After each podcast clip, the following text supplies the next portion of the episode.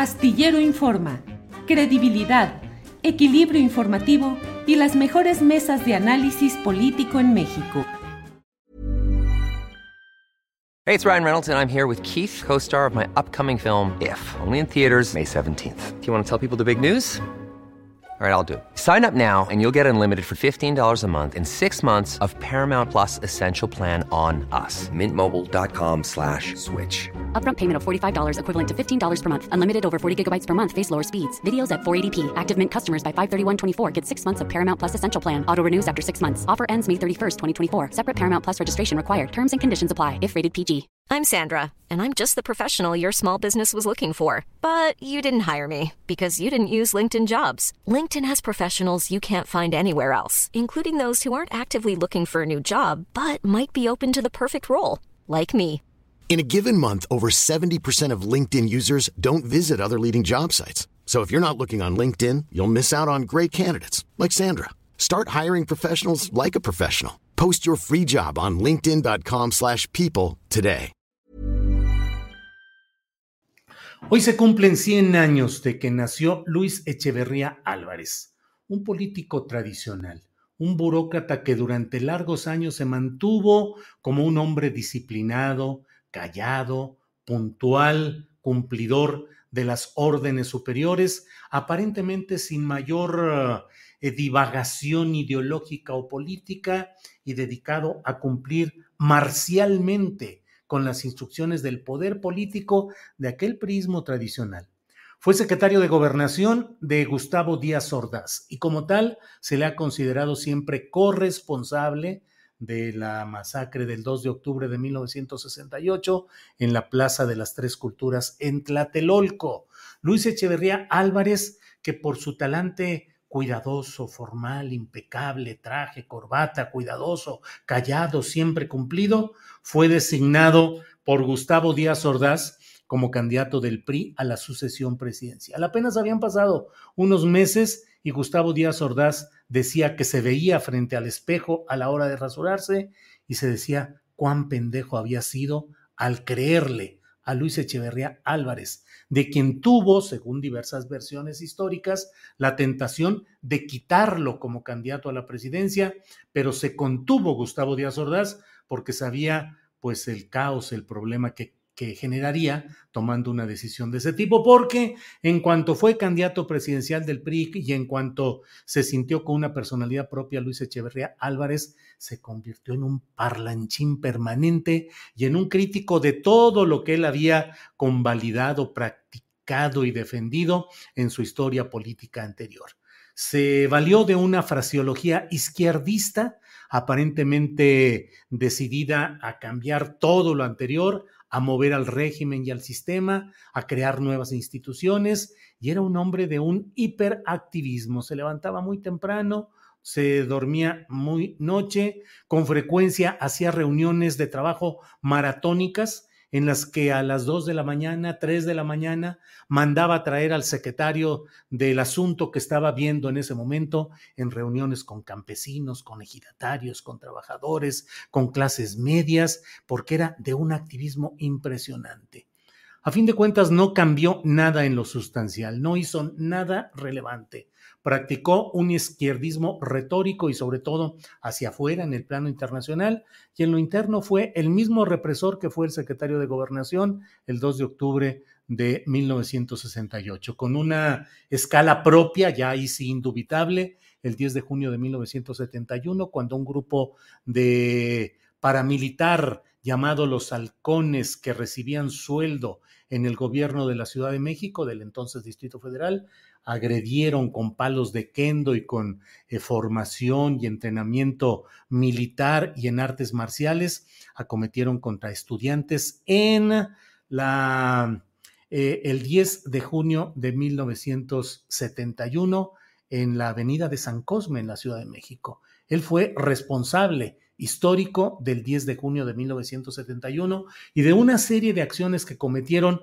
los grupos de seguridad militares y policíacos para abatir a guerrilleros, a grupos disidentes, a líderes sociales, a todo lo que fuese una izquierda verdadera, apapachando por otro lado a una pseudoizquierda intelectual o progresista que se dejó beneficiar económica y laboralmente por Luis Echeverría, de quien el propio Carlos Fuentes, el gran escritor mexicano, llegó a decir que era o Echeverría o el fascismo, es decir, o apoyas a Echeverría o apoyas al fascismo. Luis Echeverría que em, durante todo ese tiempo eh, hubo también actos de corrupción, de un gran enriquecimiento personal y familiar de la familia Echeverría, sobre todo con propiedades inmobiliarias en el estado de Morelos y en el entonces territorio de Quintana Roo, antes de que fuera declarado estado formalmente, un estado más de la Federación de los Estados Unidos Mexicanos. Luis Echeverría Álvarez cumple 100 años, cumple 100 años desde ahora con un juicio histórico absolutamente adverso un hombre del sistema que jugó, que aparentó ser reformista, cambiar, eh, la apertura democrática se dijo en su momento, es decir, después de un régimen de cerrazón, la apertura democrática que brindaba el, el casi izquierdista Luis Echeverría Álvarez. Eh, durante todo ese tiempo se fue acumulando y desarrollando un desquiciamiento del poder una locura absoluta que lo llevó a creer que con su pura voluntad, con decretos, con órdenes, con dictados, podría cambiarse la realidad y que su equipo, su gabinete iba a cumplir todas las órdenes que él tenía, como él las ideaba y como él las acordaba con quien estuviera enfrente, que se iba a cambiar la realidad solo por el peso de esa presidencia imperiosa, imperativa.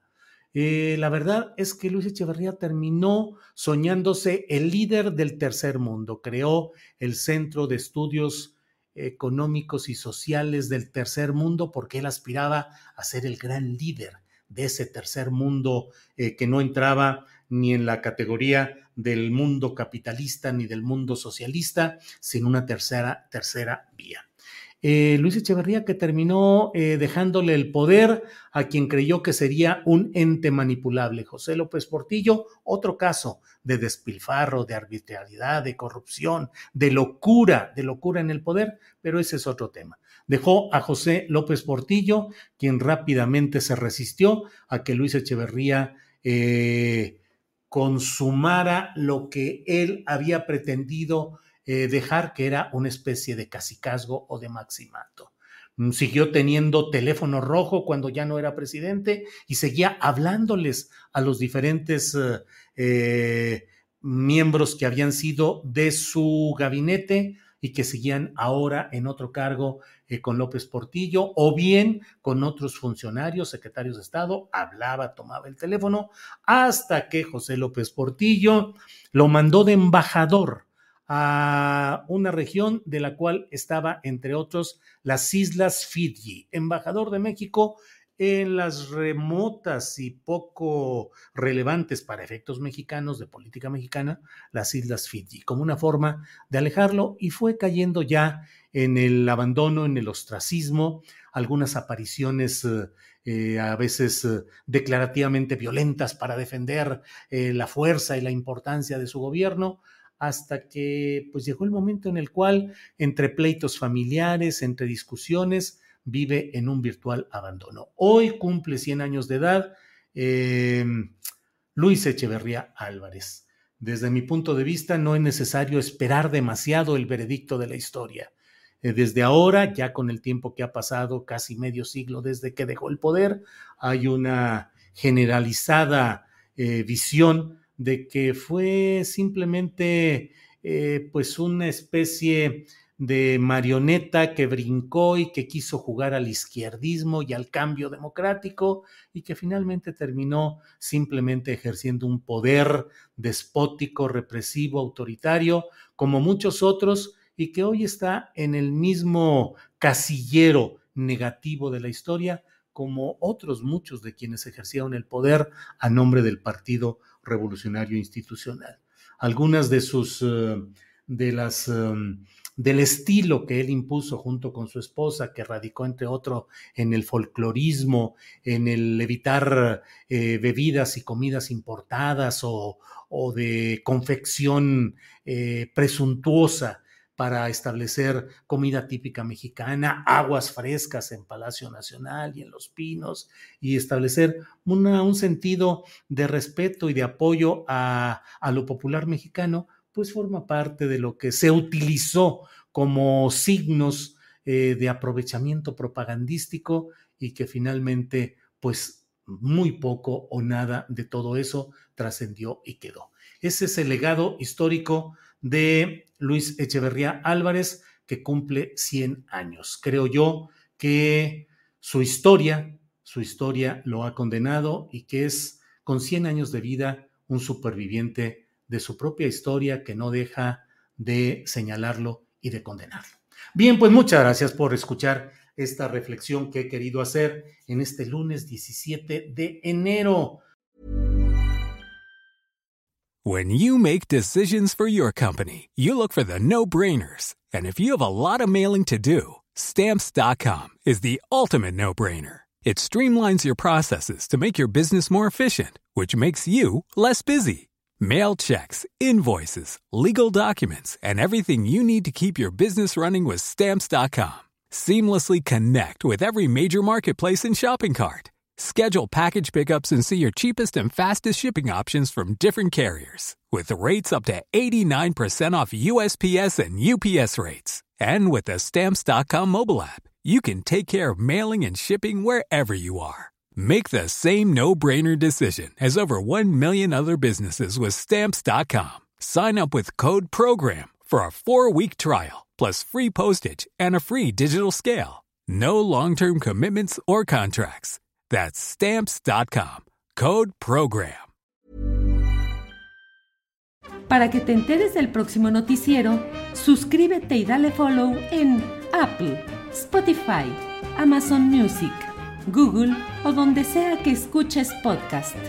Te invitamos a visitar nuestra página julioastillero.com.